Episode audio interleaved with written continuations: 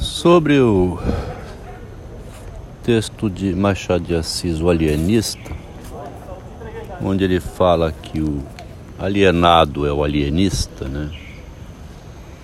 Porque queria corrigir a cidade, sendo analista psiquiátrico, né? Que julga os comportamentos. Eu posso incluir um comentário que esse texto é de 1881-82. 30 anos depois, né? 91, é, 1901, 1912. 30 anos depois, o Freud vai descobrir que o alienado é o alienista. Né? O analisado é o analista. O, o Freud vai descobrir que com a psicanálise o analisado é ele mesmo, que é o analista. Ele encontrou na psicanálise uma análise dele mesmo, né, quando ele descobriu o narcisismo. Se o Machado de Assis partiu do narcisismo, o Freud não partiu e foi esbarrar no narcisismo, querendo curar a sociedade, quando disse que trazia peste. E a peste estava dentro do Freud, e ele não sabia.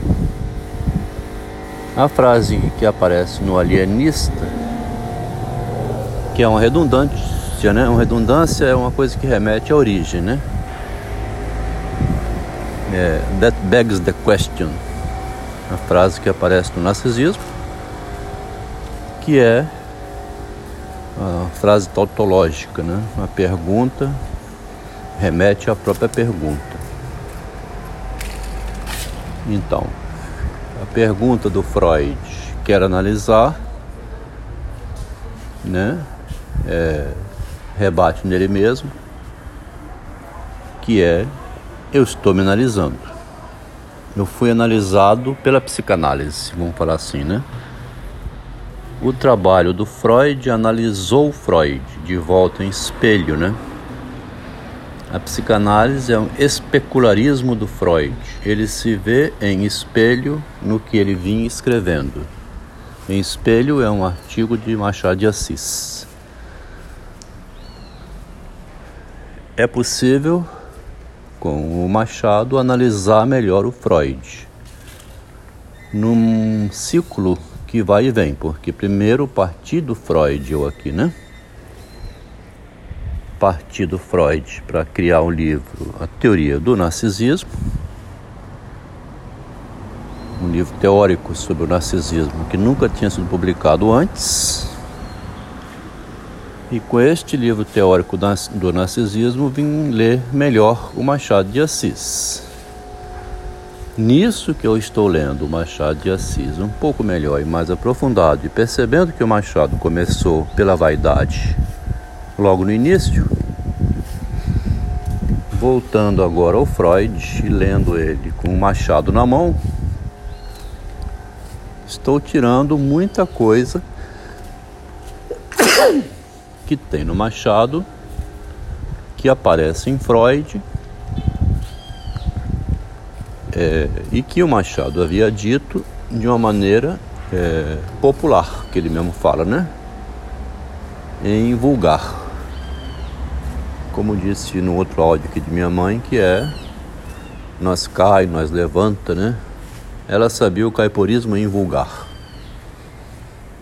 Uma senhora da vida, com oito filhos, né? Caiu e levantou muitas vezes, como o marido dela também. Ela usou essa inteligência dela, empírica, né? Da experiência, para falar o que o Machado foi publicar em 1870, que é o caiporismo, algo que fica fora do dicionário, né? O acontecimento é imprevisto, o acaso, a chuva, o amor, o piscar de olhos que te engana e leva para a cama, Isso é elemento fora do dicionário, nunca entra, né? Machado, quando disse que ia botar no dicionário o caiporismo, é mais uma. mais um escárnio dele, né? Uma sacanagem dele, porque não se põe nunca a deusa da sorte, né? A fortuna é, no dicionário. A gente põe, mas ela fica fora. Então, esse ciclo né, de vir do Freud para o Machado e agora indo de novo ao Freud com os conhecimentos de Machado e a, a, comparação entre o que diz o Machado e o que acontece e diz o Freud cria um diálogo, né, que é o que o Adriano Ramos tinha sugerido fazer e que eu estou fazendo já esse diálogo de outra maneira, né, não da ficção como ele disse, mas encontrando os correspondentes entre é, Freud e Machado. No, na leitura de ontem do conto Cantiga Velha, mais uma vez o Ricardo Agiles me ajudou, mostrando em 83, né, nesse conto, uma antecipação do narcisismo de Freud, quando o personagem é mostrado por Machado como um tanto quanto convencido e que não percebe no ambiente um elemento é, que ele vai perceber depois que a Henriqueta é, fez ele de bobo, né? O tolo sou eu de ter gostado dela quando ela não gostava de mim, e sim de um homem que tinha filhos, era viúvo, né? Tinha filhos com uma amante, sustentava essa amante e é, é possível até que essa amante tenha sido até a própria Henriqueta, que não queria casamento, né? Então ela cantava a musiquinha e o é, Veríssimo, né, o personagem, muito vero, né, veríssimo, muito verdadeiro, se dá mal por acreditar na histérica que joga com as palavras e faz com que ele é, tenha interesse por ela, né? Porque a histérica é brilhante nesse ponto, né?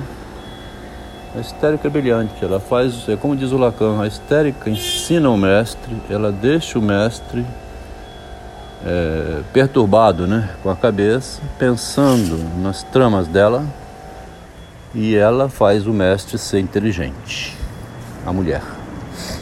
Ela faz com o corpo o que o homem faz com a mente, né? Porque a mulher prefere mostrar a vagina, mas não mostra o texto ela os segredinhos dela ela não pode mostrar, então ela mostra o corpo, o rebolado, o olhar, ponta de olho, o olhar oblíquo de capitu, tudo isso que faz a mulher para poder envolver o homem no enredo, né? E com isso ele publicar a história dela, por exemplo, né? Caso Dora, né? Então, aí Nesse ciclo entre Machado e Freud, Freud e Machado, de Machado a Freud, eu estou vendo a cada vez uma nova forma de dizer o que Freud depois disse, é, em pouco tempo de distância, né? 20, 30 anos de um para o outro. Em 81, o Machado escreveu que o homem que estava tentando curar Itaguaí, o psiquiatra, ele é que é o alienado. E em 1914 vai descobrir o próprio Freud em si mesmo através de Jung que ele é que era o alienado na psicanálise, né? Ele ficou alienado à psicanálise, vamos dizer assim. Ele já não sabia mais o que fazia na psicanálise. E é, se ele era o alienado, que também era o analista, Aqui entra junto o comentário de é, troca de cartas com Jung, que disse na pergunta gritante: Quem tem a neurose? Eu bato na madeira três vezes, diz o Jung, que não tem neurose, né? Tão neurótico que precisa bater na madeira. O Freud zomba de volta dizendo que, rapaz, se você bate na madeira, se você fica gritando que não tem a neurose, e que eu, que, que vejo neurose em todo mundo, sou doente, Pois eu vou te dizer uma coisa, realmente você tem razão. Eu sou doente, eu sou narcisista, vou publicar um artigo sobre o narcisismo, reconheço minha doença. E você é mais doente que eu, que diz que não é nem narcisista. Interessante porque se o alienado é o alienista, esse alienista Freud, que é o psicanalista, que está alienado à psicanálise, ele também é esperto para poder, é, com isso, mostrando o erro dele, ele pula fora do erro, né? Ou prossegue numa analítica do eu para dentro do eu, que é o que ele faz depois de 1914. Olha que áudio interessante.